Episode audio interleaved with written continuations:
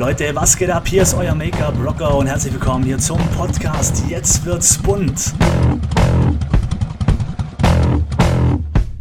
Hier geht es rund um das Thema Beauty, Make-up und Freischnauze. Alles, was das Thema im Beauty-Bereich betrifft, Marketing, Business und so weiter. Wenn ihr darauf Bock habt, dann abonniert meinen Podcast. Und nun wünsche ich euch viel Spaß. Rock the Make-up.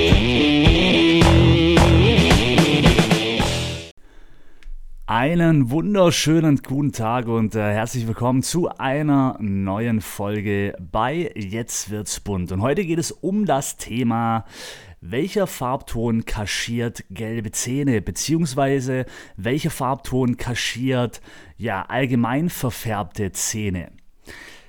Wenn man den falschen Farbton verwendet, ja, bei gefärbten Zähnen, dann kann dieses, dieser Farbton den Farbton der Zähne noch verstärken.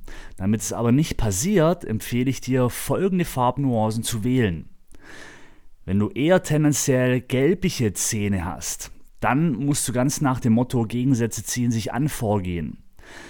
Also wer leichtgelbliche Zähne hat, sollte für gelbstichige Töne oder beziehungsweise sollte alle gelbstichigen Töne wie Orange, Korall und Kupfer zum Beispiel vermeiden. Dagegen kühle, blau unterlegte Nuancen wie helllila, Beerentöne, lilabraun oder zum Beispiel Mauve hingegen, die neutralisieren den Gelbstich und lassen die Zähne etwas heller wirken. Wenn du leicht gräuliche Zähne hast, dann kann man sie mit äh, warmen Nuancen wie Orange oder zum Beispiel Korall ein klein wenig heller mogeln. Mit blau unterlegten Lippenstiftfarben ja, sehen die Zähne hingegen meist noch grauer aus. Aber Vorsicht bei Fehlfarben.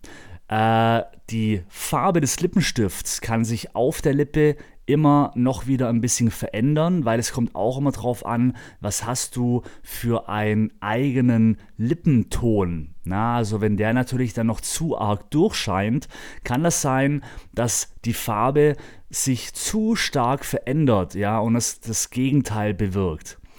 Im Allgemeinen Teste zum Beispiel, bevor du dir einen Lippenstift kaufst, nimmst du einfach mal den Tester aus dem äh, Testständer im Drogeriemarkt raus, drehst die Farbe ganz raus und hältst den Lippenstift einfach mal neben dein Gesicht. Und dabei auch bitte lächeln nicht vergessen, ja, um zu schauen, ob der Farbton, den du gerade in der Hand hast, deine Zähne, die Farbe der Zähne unterstützt oder also positiv unterstützt oder eher negativ unterstützt.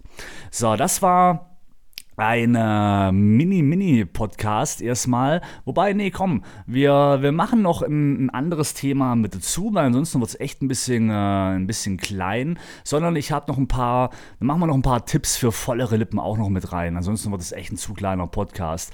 Also, zum einen haben wir jetzt erstmal die, äh, ja, mit was kann ich eben die Farbe etwas unterstützen, na, damit die Zähne weißer wirken. Und jetzt habe ich noch so ein paar Tipps für vollere Lippen zum Beispiel. Ein Tipp ist, Lippen peelen. Na, also trockene Lippen reflektieren weniger Licht und wirken so schmaler, als sie tatsächlich sind. Deshalb lautet der erste Schritt immer für volle Lippen peelen, peelen, peelen. Was auch sehr schön ist, ist zum Beispiel ein Lip Liner. Das ist ein Volumentrick. Das heißt, man muss die Lippen mit einem nudefarben Lip Liner konturieren und grundieren. So hält der Lippenstift A besser und die Lippe wirkt B voller. Was man auch machen kann, ist zum Beispiel ein Lippencontouring. Also mit Contouring kannst du einen falschen Schatten unter deiner Unterlippe kreieren und sie so optisch größer schummeln. Dazu nimmst du einfach einen Bronzer, also zum Beispiel Sonnenpuder, oder halt einen Puder, der ungefähr so eine Nuance dunkler ist als dein Hautton und machst einen leichten Schatten unter dem mittleren Teil der Unterlippe. Ja, das gibt eine, eine, das gibt oder ergibt eine Tiefe und somit kannst du die Lippe etwas voluminöser mogeln. Was auch sehr schön ist zum Beispiel, ist ein Highlighter, indem du den Highlighter auf den Amorbogen aufträgst.